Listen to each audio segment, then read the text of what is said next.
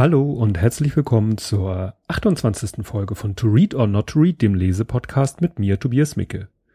Ja, zunächst einmal der Rückblick auf die Zeit seit der letzten Folge. Nichts Spannendes passiert, außer dass Nikolaus war. Ja, noch nicht so spannend, aber Nikolaus bedeutete auch wieder Nachschub an Büchern, weil der Nikolaus, äh, um es mal so auszudrücken, hat mir und meiner Frau neue Bücher gebracht und das heißt Lesestoff. Jetzt fehlt mir nur noch die Zeit zum Lesen. Die ist gerade in der Weihnachtszeit, ihr kennt das, knapp. Ja, nichtsdestotrotz habe ich hier ein Buch, was ich euch vorstellen möchte, das mir so mal wieder beim, vor einiger Zeit beim äh, im Bücherregal rumwühlen in die Finger gefallen ist, wo ich dachte, ja, das war ja eigentlich auch ein gutes Buch. Ähm, ich muss zugeben, ich hatte es allerdings auch komplett vergessen. Aber wie gesagt, als ich es gesehen habe, in, in die Finger bekam, dachte ich mir, ja, das muss auf alle Fälle mal vorgestellt werden. Kommen wir erstmal zum Titel, der heißt Singen können die alle da denkt man erstmal, was soll das? Wenn dann der Untertitel kommt, dann weiß man, worauf sich das Singen können, die alle bezieht. Der Untertitel hat es aber auch in sich. Der lautet nämlich Handbuch für Negerfreunde. Ja, ähm, das Buch ist erschienen schon im Dezember 2013, ist mir aber erst bekannt geworden im Juli 2014. Ja, jedenfalls sagt Amazon, dass ich es da gekauft habe. Und ähm, es ist geschrieben von Marius Jung geboren 1965, das ist auch äh, wichtig, weil es auch so ein Stück weit eine Biografie ist, dazu komme ich gleich. Und er war nämlich äh, wohl offensichtlich, muss es im Juli 2014 gewesen sein, in einer Talkshow zu Gast. Ne? Wie das so ist, stellt sein Buch vor. Und ich muss sagen, ich habe vorher noch nie was von Marius Jung gehört. Ich habe auch danach nichts mehr von ihm gehört. Er ist äh, laut Wikipedia auch, äh, ja, oder auch nach der Aussage Buch, er ist Kabarettist, er ist Schauspieler, Buchautor. Ja, ähm, aber der ist so ein bisschen vielleicht unter dem Radar der Öffentlichkeit, jedenfalls was seine Prominenz angeht. So, jetzt komme ich schon in dieselbe Verlegenheit, die er in dem Buch auch anspricht. Jetzt muss ich sagen, was die Besonderheit an ihm ist, weil sonst versteht man das alles nicht. Ähm, äh, Marius Jung ist, um es mit seinen Worten zu sagen, er ist ein Neger. Er sagt, er darf das sagen, weil er ist ja ein Neger. Es geht nämlich in dem Buch um das schöne Thema äh, Political Correctness äh, und Alltagsrassismus und äh, wie er das einerseits erlebt hat und sein, seine Meinung dazu. Und das ist, was ich meinte mit Biografie. Es ist nicht wirklich eine Biografie, äh, aber er erzählt natürlich Anekdoten aus seinem Leben, auch so ein bisschen chronologisch von klein an bis äh, ja jetzt.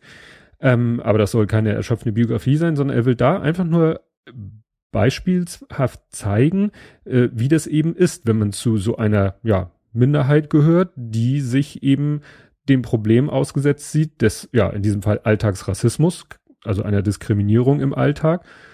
Aber auch auf der anderen Seite, wie er selber das sieht, wenn einige Leute sich so winden.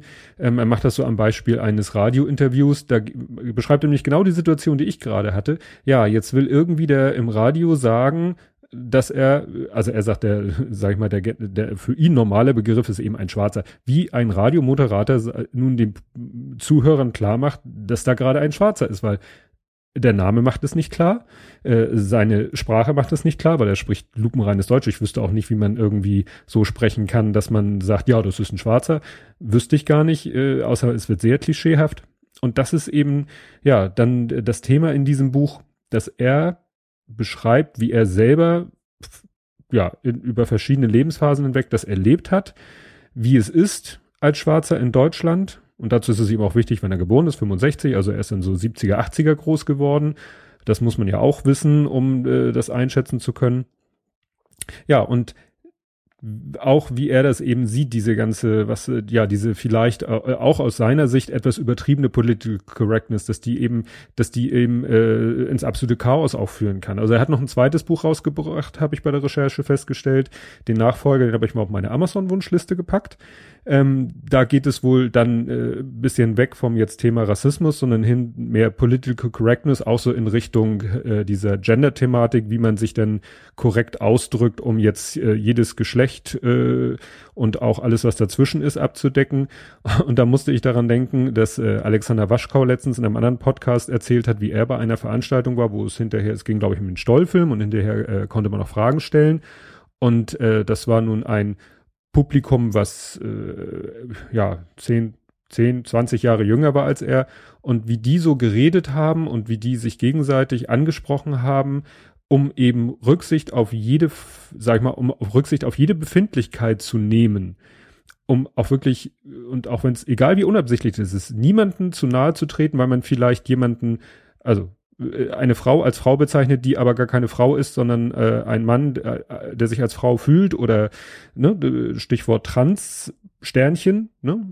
Ja, da hatte er dann selber gesagt, das war dann nachher für ihn so ja ungewohnt, dass er selber gesagt hat, er hat am Ende der Veranstaltung mehr so leise zu sich selbst gesagt, früher war doch manches einfacher. Und das kann ich so bestätigen, weil ich bin einen Tick nur älter als er.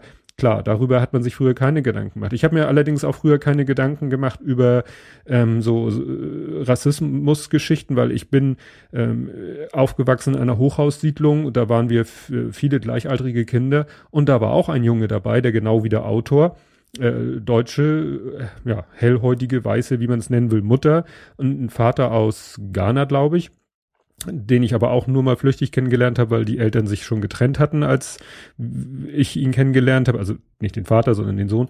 Ja, und das war für mich halt eine, was ganz Normales. Also er ist nun, also muss ich jetzt erklären, der Autor wiederum, der ist nun nicht in einer Großstadt aufgewachsen, wo man eher Kontakt hat mit Menschen, die nicht unbedingt alltäglich sind. Ähm, er ist nun in so einer Provinz aufgewachsen, was das natürlich noch ein bisschen schwieriger machte, als es vielleicht eh schon sein kann.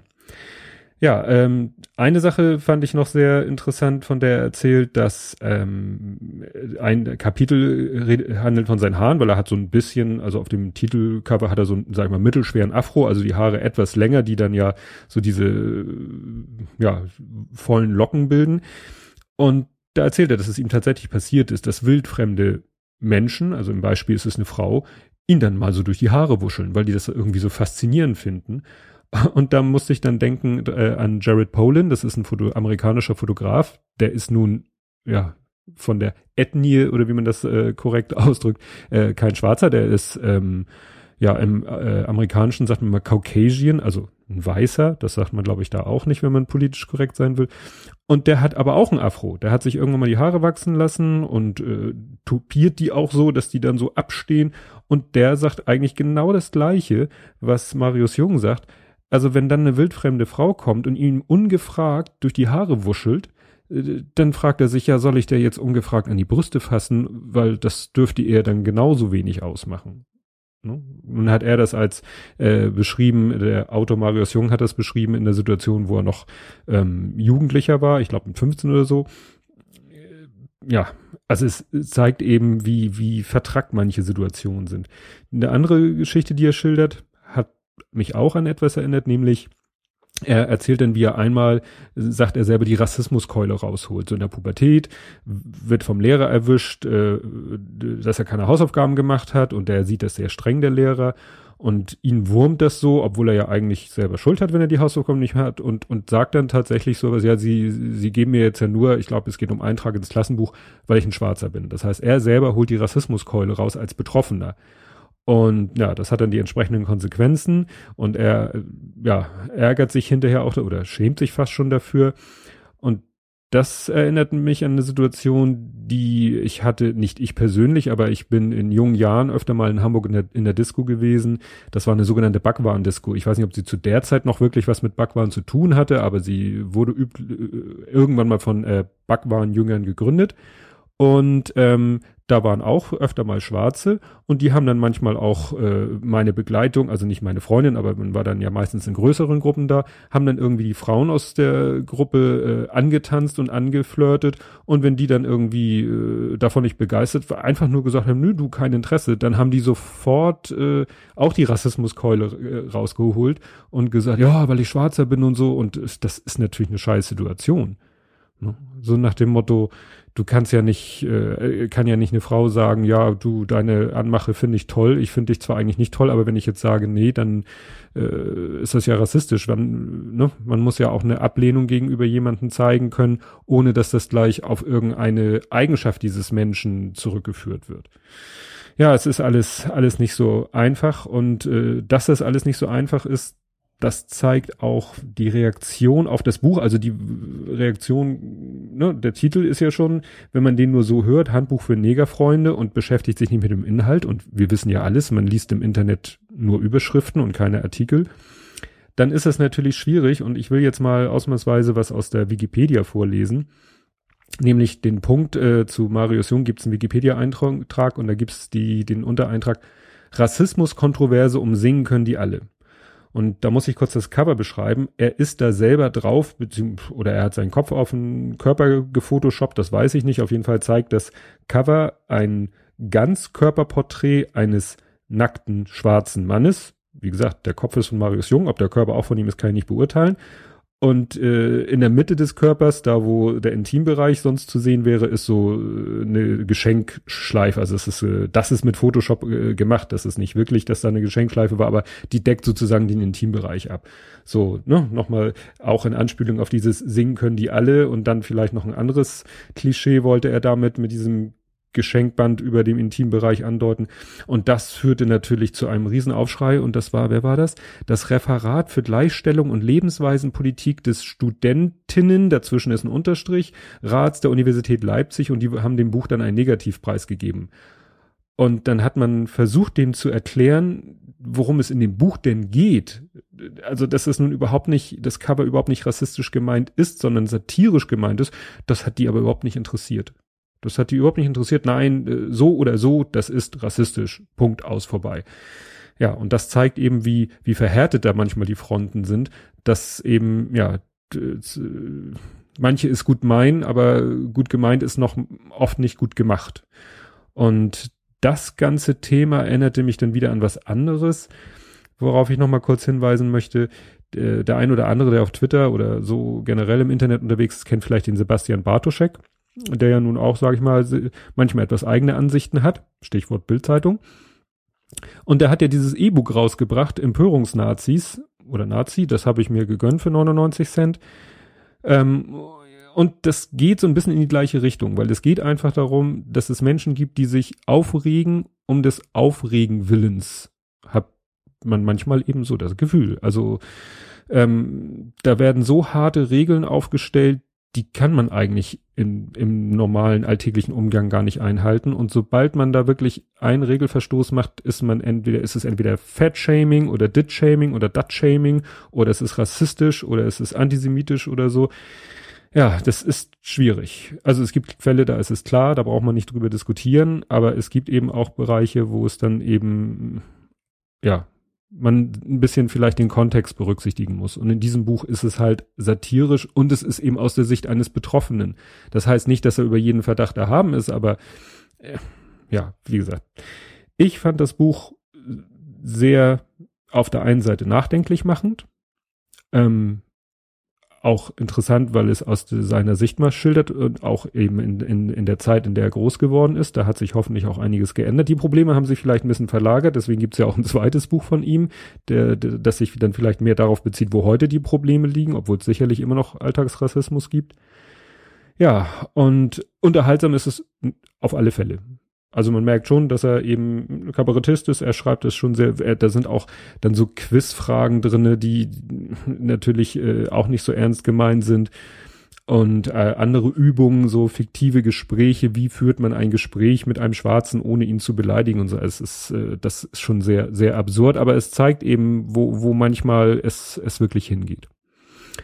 Ja, erschienen ist das Buch im Carlsen Verlag und interessanterweise steht, äh, ich gucke immer bei Amazon, da gibt es das als Kaschen, Kaschen, Taschenbuch oder deswegen bin ich beim K, Kindle, wobei auf meinem Buch noch ein Aufkleber ist, E-Book inklusive und ganz hinten im Buch ist, sind dann so Zugangsdaten, ist dann so ein komisches Kennwort und eine Internetadresse. Da könnte ich mir das, ich guck mal kurz hinten ins Buch, da könnte ich mir das theoretisch als E-Book runterladen. Ob sie das irgendwann mal rausgenommen haben und es, weil es jetzt das als Kindle-Buch, E-Book gibt, keine Ahnung, Müsst ihr mal schauen.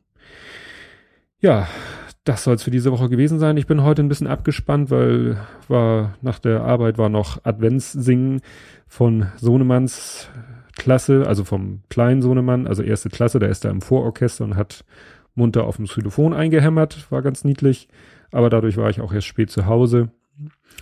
Und das stresst dann doch ein bisschen. Aber ich wollte trotzdem eine Folge machen, weil den Ehrgeiz habe ich wirklich konsequent jede Woche eine Folge. Und ich hoffe, dass ich dann es auch schaffe, irgendein Buch, ich kann nicht sagen welches, äh, bis nächste Woche erarbeitet zu haben, um es euch dann vorzustellen. Und bis dahin, tschüss.